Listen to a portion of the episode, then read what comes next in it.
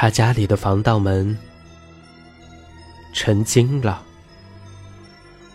每次他蹲在门口换鞋的时候，防盗门就会突然关上，把他猛地撞出去。而当他回家的时候，防盗门上的钥匙孔。会在门板上到处乱跑，看得他眼花缭乱，半天进不了家门。最近，防盗门闹得太厉害了，擅自把猫眼改向喵巷里面的不说，昨天深夜还跑到小区花园里溜达了一圈。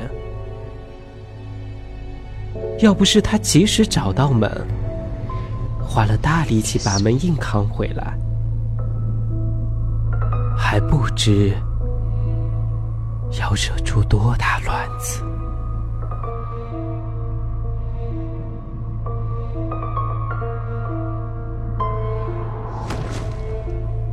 他决心治一治这个妖精。下班后。专程去本市的高人那里请教了一番。当他拿着一瓶黑色的积雪，掖着两三道灵符跑回家的时候，却看到防盗门关得死死的，里边传来雷鸣般的砸门声。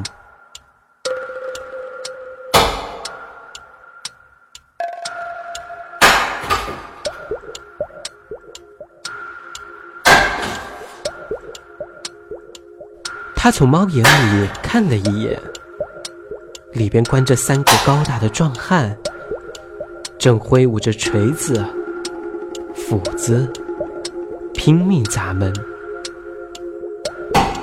他报了警，然后躲在一边偷偷看着。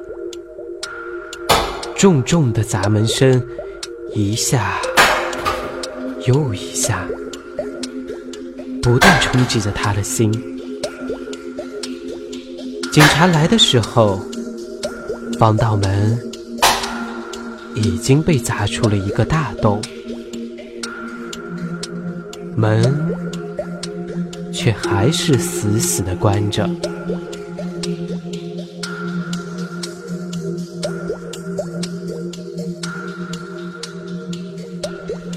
三个强盗，一个也没跑掉。警察把穷凶极恶的匪徒带走之后，他没有关门，只是花钱请人把那个大洞精心补好。很久之后，就到左邻右舍都忘记了这件事的时候，有一天，他蹲在门口换鞋时。防盗门轻轻撞了撞他，这个男孩顿了顿，哭出了声。